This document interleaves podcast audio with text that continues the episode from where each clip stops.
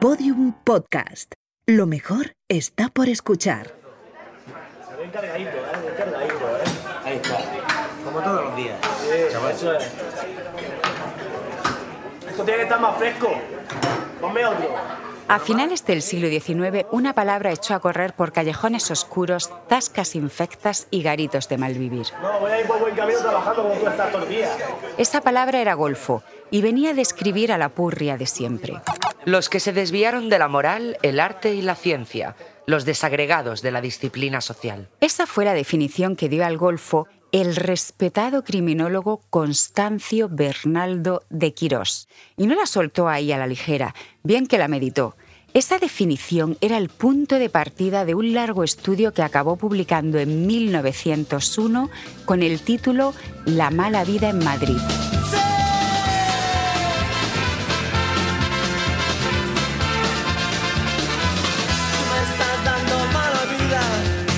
Puedes llevar más o menos mala vida, puedes tener más o menos picardía, pero lo que tienes a montones son palabras, desde el primer pensamiento que asoma cuando te despiertas al último antes de dormir. Me llamo Marabat y soy periodista. Me pierden las palabras y estoy convencida de que la vida de una palabra es tan asombrosa como la vida de una persona.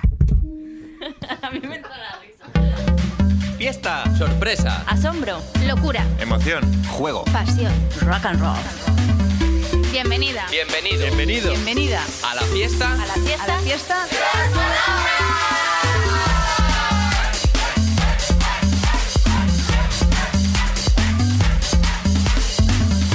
Las palabras. Un podcast de. ¿Qué coño es esto? Capítulo 5. Golfo.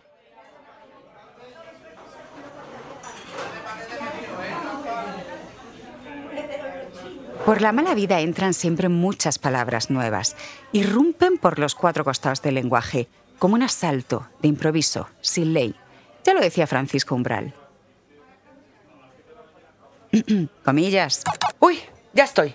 Francisco Umbral decía, mientras las grandes lenguas se enfrían, los dialectos, los argots, las jergas calientes de la revolución, la marginalidad, la juventud, la droga, el sexo, las neonacionalidades y la delincuencia afloran por todas partes o influyen y revitalizan el habla oficial y cotidiana y crean nuevas literaturas. En este podcast no hay clases ni castas. No vamos a colgar las etiquetas de cultismo y vulgarismo a ninguna voz. Por favor, los cultismos que pasen a los textos big. Aquí las palabras no tienen pedigrí. No nos impresiona más el barítono que el pringao. Por mucho que el barítono venga de la Grecia clásica y del latín tardío, y que el pringao venga del caló y el habla gitana. Vulgares, populares, ordinarias y demás palabras de mal vivir detrás del margen de las hojas. Hay que ver con el racionario este, oye.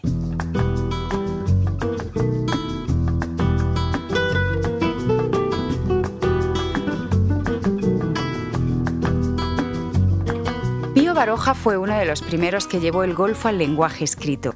Esta palabra rondaba las calles, pero no pisó papel hasta que en 1899 el escritor publicó el artículo Patología del Golfo. Baroja dijo que esta palabra se inventó donde se inventan estas cosas, en un presidio, en un lupanar. Pero a Bernaldo de Quirós eso de inventar una palabra así porque sí le parecía un poco extraño. ¿Por qué se iba a crear un vocablo de la nada? Ala, y de pronto alguien coge un puñado de letras, saboleo y arma una palabra. Porque sí. Eso no tenía ningún sentido y por eso el criminólogo indagó y descubrió que un reputado poeta y político español, Nicolás Estebanez Murphy, decía que la palabra golfo podía venir de golfín. Golfín. ¿Qué significa golfín? Hombre, mira quién viene por aquí todo el día preguntando. La interrogación. Pues te lo va a decir el propio Murphy, porque él lo explicó en un artículo del Imparcial en el verano de 1900. Debo advertir que desde tiempo inmemorial, en mi tierra, Canarias, a los pilluelos de playa se les llama golfines, como a los grandes usureros se les llama tiburones. Cada vez que en Madrid me hablan de golfos, un título moderno, pienso en los simpáticos golfines. Había más teorías sobre el origen de la palabra golfo, pero Murphy estaba en lo cierto, porque la RAE dice que es una versión corta de golfín. aunque la academia metió al golfo en el diccionario con una descripción bastante más benévola de la que hicieron antes Pío Baroja y Bernaldo de Quirós. En el diccionario de 1925, el golfo es... Un pilluelo, vagabundo. En el diccionario de hoy es...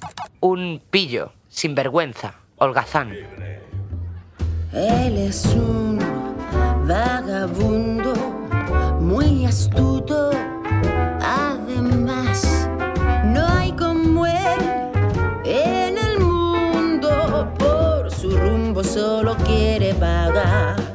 Bernaldo de Quirós se tomó esta investigación muy en serio. El criminólogo y sociólogo decía que tenía que acabar ya eso de reírse e insultar a los golfos y que había llegado el momento de mirarlos desde los ojos de la ciencia y de la compasión. Por su rumbo solo quiere vagar. Lo decía de verdad. Bernaldo de Quirós era un hombre progresista que seguía la directriz de Concepción Arenal. Odia el delito y compadece al delincuente. En 1899, Bernaldo de Quirós entró en el laboratorio de criminología de Giner de los Ríos para hacer una investigación psicosociológica sobre Dilo tú comillas, porque esto es literal y si lo digo yo, con la mentalidad de hoy, me van a linchar en Twitter. Bernaldo de Quirós hizo una investigación sobre los criminales, las prostitutas, los mendigos, los golfos y perdidos de toda especie. Hoy esta retaíla nos suena un poco insultante, pero esa no era su intención. Al contrario, Bernaldo de Quirós pretendía hacer un estudio científico de las gentes del malvivir. Y tan científico quería ser que definió al golfo como El protoplasma de la mala vida. ¿El protoplasma? Sí, utilizó la palabra protoplasma porque en griego significa lo primero que se forma, algo así como la babilla de un huevo ahí pringosa encerrada en su cáscara antes de convertirse en pollo.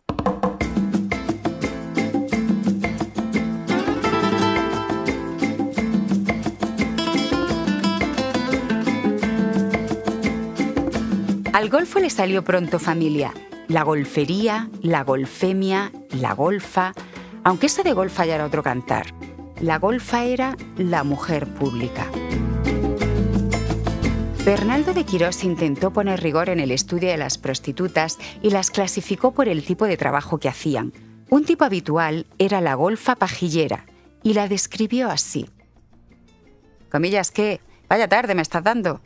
Al obscurecer, no es raro que golfas pajilleras de las que vagan por los alrededores semiurbanizados acudan a tiro de piedra hasta la cárcel, aguardando una moneda de cobre, un mendrugo o un harapo lanzado desde la ventana en que se consume de deseo un solitario. La golfa se tira en tierra y apartándose la falda muestra sus carnes. De noche, una vela sujeta entre las piernas las ilumina, mientras el preso, agarrotado en la reja, con el rostro epileptoide, contempla la desnudez en el espasmo cínico. Pío Baroja decía que el golfo estaba siempre aluspiando, al file, andando a la busca, ¿Y eso qué significa? al acecho, al quite, buscando la oportunidad para hacer su fechoría. Eran los propios golfos quienes usaban esas palabras. Baroja las aprendió de ellos y de ahí sacó el título de su novela La Busca.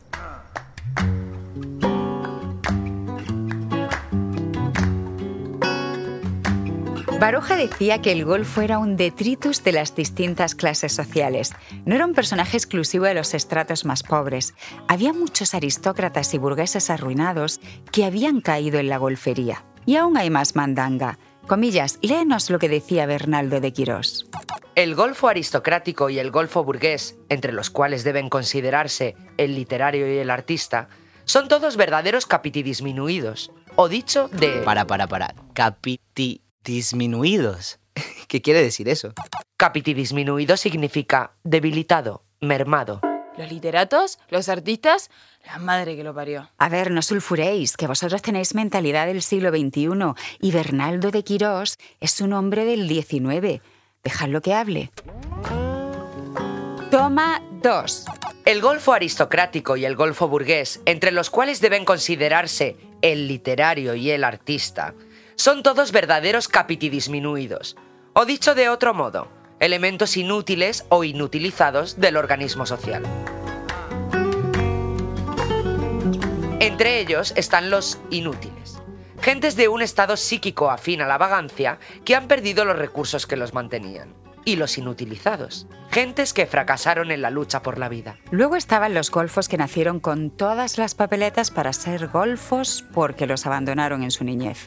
Todos esos pequeñuelos lanzados al arroyo como se arroja a la alcantarilla una camada de gatitos. Todos esos abandonados y errantes de las aceras que mendigan, roban y se prostituyen, y son como el estercolero en que germina el crimen. Y los que Bernaldo de Quirós llamaba los inadaptables. Los impotentes para adaptarse a las sociedades civilizadas contemporáneas, fundadas sobre la regla del trabajo regular y continuado.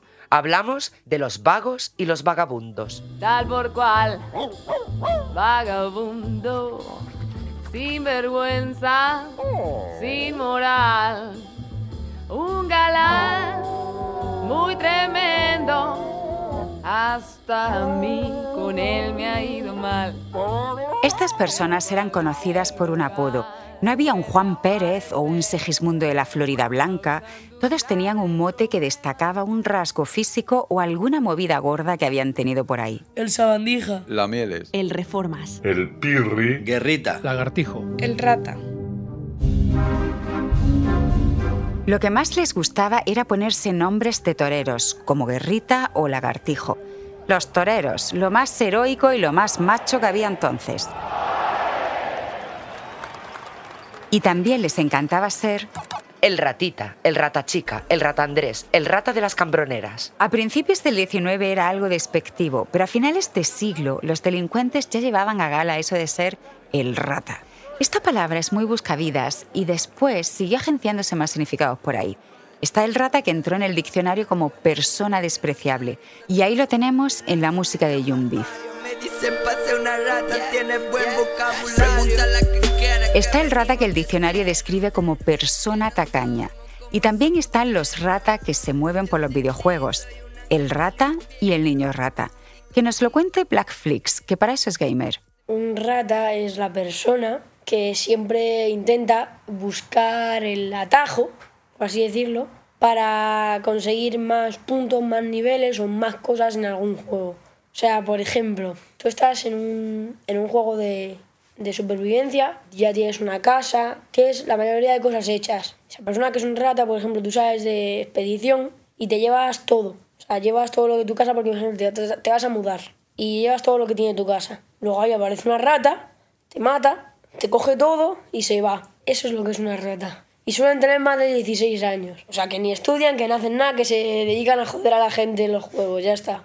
¿Y qué es un niño rata? Un niño rata es un niño que se dedica a joder a la gente por puro placer. Por puro placer de disfrutar de cómo los demás se, se esfuerzan y trabajan para algo, para que luego él venga y se lo quite todo, o le mate y le fastidie el juego. En Madrid aparece las violeteras. Pero volvamos a los golfos que andurreaban por los callejones y las tascas de finales del 19. Vayamos a descubrir a esta... Comillas, te toca. A esta fauna delincuente madrileña. Los vamos a llamar por el nombre que se dieron ellos mismos según el tipo de técnica que usaban para delinquir, o como ellos decían. Según el registro por el que trabajaban. El descuidero era... Un ser agresivo que alarga el brazo y al descuido o al tirón prende lo que toca con la mano. El alcantarillero era el que escalaba por las alcantarillas para meterse en las casas a robar o para fugarse después del robo. Un sociólogo de aquel tiempo, Manuel Gil Maestre, los llamaba criminales científicos por el pedazo de obras de ingeniería que tenían que hacer para poder subir por las paredes. El dronista era el asaltador de caminos y encrucijadas.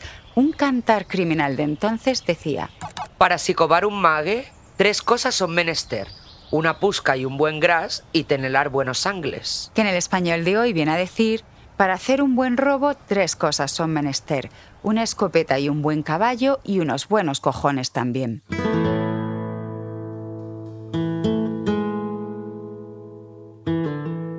Y había uno aún más temido, el dronista greñudo. Este suena bastante al bandolero o a un Curro Jiménez de la vida. Escuchemos cómo lo describió el sociólogo Gil Maestre. Estos malhechores son los que inspiran mayor temor y respeto. En sus filas militan casi todos los fugados de presidio, los licenciados de las penitenciarías y los que con sobrada razón temen la acción de la ley. En sus expediciones adoptan unas greñas largas de su mismo pelo. Lo habitual es que las lleven detrás de las orejas, pero en caso de necesidad, las echan por la cara para cubrirse. Las greñas, a la par que les disfrazan, les dan peor aspecto y contribuyen al terror que cuidan de inspirar. Estos atracadores de caminos apuntaban con la escopeta a la víctima y le soltaban un... La bolsa o la vida. Después conocimos esa frase por las películas de bandoleros y pensamos que era solo eso, cosas de película. Pero no, era una amenaza tomada de la vida real. Igual que... Plata o plomo. En España conocimos esta frase por la serie Narcos. Y tampoco era una ficción, era una amenaza real que enviaba Pablo Escobar a policías y políticos. Plata significa dinero y era la opción más amable, que trabajaran para él a sueldo. Plomo es el metal de las balas. Y también la peor opción, si no trabajaban para él, allá que iba un sicario. Plata o plomo. Ustedes eligen. Otro tipo de delincuente era el tomador del 2. Este era fino. Tenía una habilidad manual como nadie. Lo llamaban del 2 porque solo utilizaba dos dedos para realizar el hurto. Su pulgar y su índice se convertían en unas pinzas rápidas e invisibles que extraían todo tipo de objetos de las carteras, los bolsillos, los refajos. Y en su versión femenina estaba la tomadura por el registro de la teta. Esta mujer fingía ser prostituta y mientras se entretenía un hombre enseñándole su teta espléndida, ¡zas! se llevaba su cartera, el reloj o cualquier botín.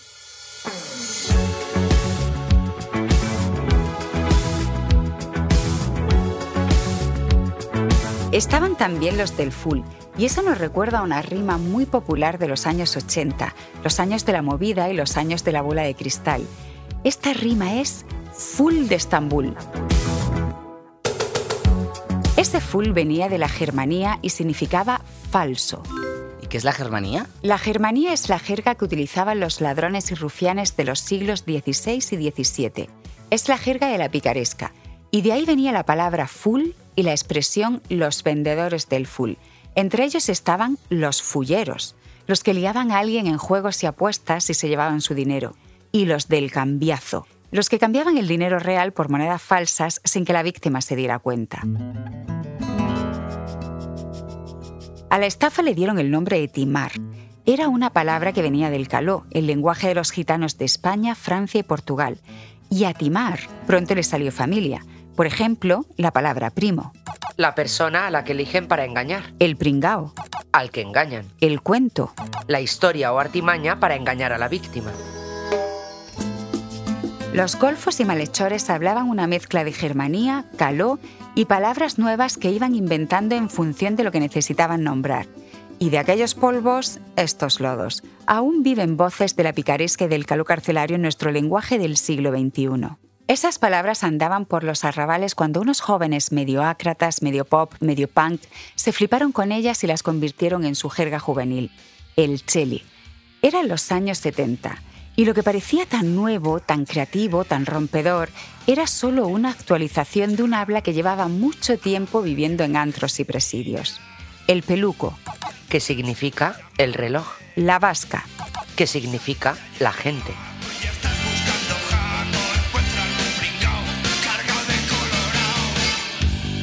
Los gallumbos, el pringao, no eran palabras inventadas por los chavales de los 70 y los 80, pero hicieron esas voces suyas y las creyeron propias. Las hicieron pop y las llevaron al mainstream, a lo masivo. Porque el presente tira a menudo del pasado para inventar el futuro. Y porque el sistema, rígido y ordenado, husmea en las afueras en busca de creatividad.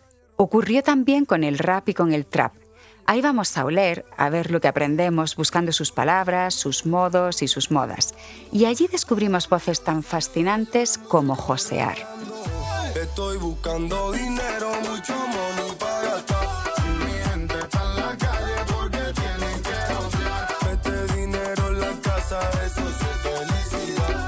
Josear significa buscarse la vida.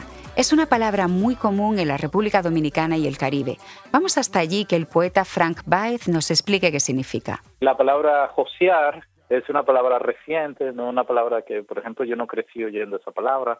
Debe ser una palabra que tiene 12 años, 14 años, algo así. Es una palabra, yo no soy lingüista, pero me atrevo a decir que es una pala- palabra que proviene de un anglicismo que proviene de hustle, la palabra eh, inglesa, ¿no? Bueno, significa buscársela, incluso tiene connotaciones fuertes porque tiene la connotación de asaltar, de empujar y todo eso.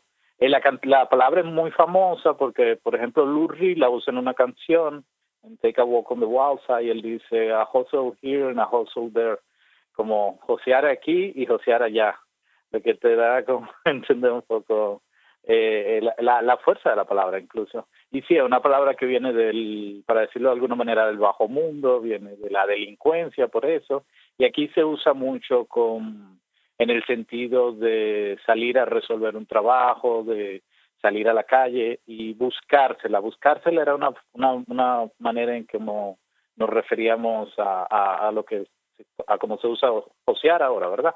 Ese verbo. Pero también teníamos otro que era chiripiar. Yo salía a la calle a chiripiar, pero chiripiar ya, que parece como una palabra indígena, ha perdido fuerza, además es muy larga, y creo que ya josear se, ha adueñado ya del, del léxico de todos nosotros los dominicanos y dominicanas. Es una palabra muy simpática, yo estoy joseando, estoy haciendo lo que hace José, que puede ser eh, todo, todos nosotros, ¿no? Entonces, sí, más o menos yo me la imagino así la palabra, claro. Muchas de las palabras nuestras tenían una influencia taína, ¿verdad? Y tenían como, como eso, digamos, referente de indio, ¿no? Pero entonces con todo esto de la globalización, de la migración a Estados Unidos, todos esos anglicismos cambian totalmente el lenguaje.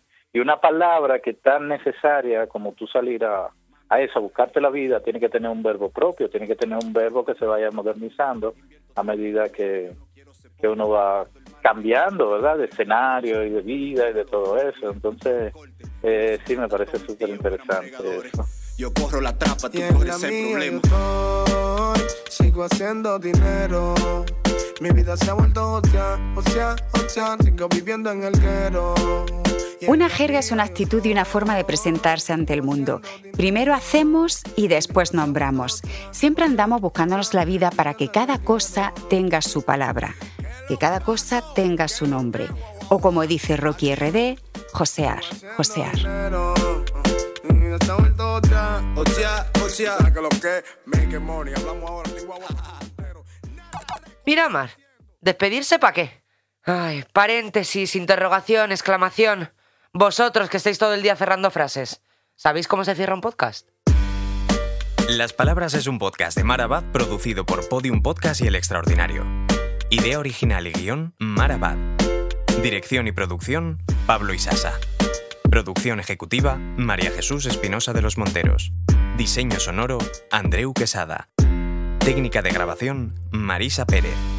Locución, Ana Alonso, Sergi Palau, Roberta Bertani, Paco Soto y Fernando Coronado. Pues menos mal que no han hablado de mi antepasado en el diccionario. ¿Es que tienes algo que esconder, arroba? Yo siempre me he dedicado a enviar correos electrónicos y a pesar sacos de comida. Pero mi bisabuelo era un verbo llamado arrobar. Y cuenta el diccionario que se dedicaba a robar con violencia y a embelezar a quien pillaba. Menudo gorfo era el tío. Claro, las grabaciones no llegás, pero los episodios sí que los oís, ¿eh? Y ese tío que soltaste ahí, que ya te escuchaste el capítulo 1,